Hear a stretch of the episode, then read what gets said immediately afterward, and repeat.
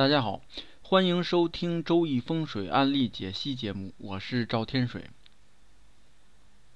今天呢，我们继续跟大家聊风水和命理方面的话题。前不久呢，一位朋友呢，突然间找到了我，来约我去吃饭。他把我呢带到了一个写字楼非常集中的地方。这个地方呢，大公司很多，说是要请我见一个人，然后呢，到了那儿以后，就把另外一位女士约了出来，我们三个人一起吃饭。吃饭过程中呢，他就讲起了这个到底是怎么回事儿。原来呢。这位女士呢，就在附近的公司里边上班，是一位白领。而她呢，在两年前成为了这个女士他们公司的客户。而这位女士呢，就是做销售的，所以呢，他们之间就有这种工作上的往来。这位女士呢，她的形象非常好。呃，他们在互相接触了一段时间以后呢，我的这个朋友呢就对女士产生了明显的好感。一方面呢，在业务上，呃，帮了很多女士的忙，照顾了很多生意；另外一方面呢，也是积极的表示好感。后来呢，在一年以前，就是公开明确的表示。说希望呢，想跟这个女士，呃，进一步发展成为恋人的关系。可惜呢，这个女士呢，她实际上是已经结了婚的，属于有夫之妇。她的老公呢，在外地南方的一个三线城市生活。这个女士呢，是几年前。要来这个北京来闯荡一下，说如果能够闯荡的好呢，可以作为一个根基，把老公呢接到北京来发展。来北京的时候呢，老公起先是不同意的，因为呢老公不太自信。那后来呢也是呃拧不过他，然后他呢就说先来。先来的以后能闯荡出来呢，就再闯不出来的话呢，再回去。女士呢，刚来北京就是从销售做起，小公司的销售。结果呢，没过几年就已经在一家就在一家中型的公司做到了主管的岗位。因为女士呢，一方面她的形象确实是比较好的。另外呢，工作上面也比较的热情，兢兢业业，而且头脑也灵活，所以呢，就很快能够上升起来。他一开始呢，对我这个朋友的追求呢，就是婉言谢绝，但是呢，还是经不起啊这个一位大城市成长起来的这个比较成熟的男性。一番又一番的这种求爱的攻势，终于呢，这个松了口了。其实呢，今天这一顿饭呢，是这个女士先想起来的。她呢，觉得就是现在感觉到比较的迷茫，就是不知道到底是这个，因为在感情上面马上面临着一个岔路，所以到底是怎么来选择？他很茫然，毕竟呢，这有一条路呢是要冒道德的风险的，所以他呢就想看能不能找人给一些在命学方面的一些启示。所以呢，我的朋友就把我找来了，嗯。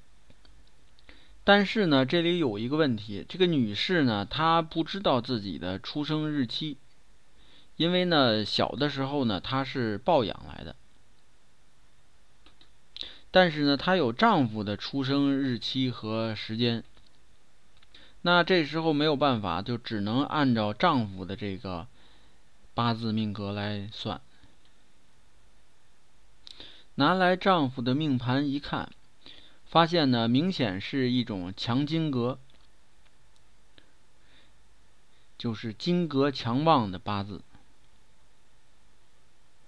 男性的八字当中出现这种格局呢，说明呢，这个人多半呢不会怜香惜玉，对爱人呢很少会有一些温柔的语言，或者是其他的表达。甚至呢，有的时候呢，呃，心情不好的时候还会有暴力发生。女士呢，跟这种男人生活在一起呢，通常呢，不会感觉到太幸福。女士呢，听过我的分析以后呢，不禁呢落下泪来，就确实呢，勾起了一些呃比较痛苦的回忆。不过呢，她很快呢也就平静了下来，就询问说跟丈夫呢是不是会离婚？再有呢，是不是跟会跟现在这个男人呢生活在一起？再看她丈夫的八字，代表这个七宫夫妻宫当中的寅与年柱当中的戌。还有呢，流年的午，三者呢汇成了三合局。五呢在这里就是桃花，桃花呢汇入了七宫。这个意思呢，就是说男人呢有把妻子合走的意思。因为呢，在七宫当中呢，不应当不正常情况下是不应当有桃花的，但是如果有了的话，就容易造成这种把妻子。赶走的这种情形，从时柱上看，那么时柱呢有庚辰，这个庚辰呢就相当于外边的那个男人，也就是我的这个朋友。辰呢是水库，辰在这里呢又能生金又能泄秀。所谓生金呢，就是能让这个男士啊比较的强旺。就像我这个朋友这样，呃，各方面的事业生活啊，都相对比较顺利一些。另外呢，这个谢秀呢，就说明这个人呢，还有一些做事情呢，没有那么强直，啊，相对柔和一些，对伴侣呢，呃，更多柔情一些。从八字上来看呢。现实情况倒是对他们现在的二人有利。女士还问我呢，离婚的话什么时候最有可能？那么第二年呢，农历七月是壬申月，申金呢再度能够冲克这个七宫，到时候呢，对这个夫妻关系呢是非常不利的。很有可能呢，那个时候就会两个人提出离婚。对于今天讲的这个案例呢，其实对我来说是很少碰到的，属于一个个例。通常呢，碰到类似的事情或者情形呢，我大多数能躲就躲，因为它毕竟还是属于一种非正常的这种。婚姻啊，感情关系，所以呢，在对其中的分析呢，也是本着他的八字的真实的情况，把他这个真实情况摆明讲清楚就可以了，不做过多的引申。不过呢，讲完这个案例呢，我想有必要跟大家多说两句。如果大家遇到了某些感情的事情的话，一定要在对方已经离婚以后再发展这个关系。那个时候呢，这个发展关系是非常正常的。每个人呢都有权利自由去恋爱，只要在不影响别人的情况下。但是呢，如果一方还在这个婚姻存续期间，那么这个时候再发展这个其他的恋情，这个时候呢是有风险的。不过呢，需要指出，就是呢，这里的所谓风险呢，它跟八字命格呢没有直接关系，这个大家一定要区分开。就是八字命格当中不会对他这个命运啊造成特别大的不良的影响，这个是不会的。但是呢。没有不良影响，不代表他的运势就会一直好下去。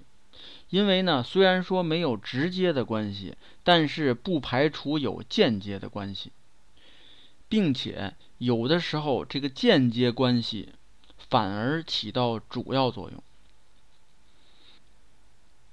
就是大家都知道的，这个人的命运呢，决定于天时地利和人和。我们八字。影响到的只是天时，天时已经固定了，它不会因为你心里想什么或者做什么事情而改变。但是呢，想什么和做什么一定是和他的运相关的。不管这个人命再好，心里想的是坏事情，做的也都是做坏事。那这个人最后的下场肯定好不到哪里去。相反呢，命即便是再坏，只要是不断的加强自己的修养，然后做善事，那么将来呢，一定会有好结果。这就是天时地利人和里边的人和对命运所起到的作用。大家看一看身边的人，有的时候这个人和真是起决定作用的。这个道理呢，其实说起来啊，大家都明白，没有不明白的。但是呢，就是当局者迷，就像我的这位朋友一样。所以呢，事后呢，我也是旁敲侧击的跟他表达了我的这些看法，就是这件事情呢，在那边彻底结束以前。你还是尽量拉开距离为好。那么好，今天的案例分享呢就讲到这里。有兴趣的朋友呢，还可以关注微信公众号“北京易经风水起名”的简拼，也就是首字母，在上面呢有很多风水和命理方面的文章跟大家分享。好，谢谢大家，朋友们再见。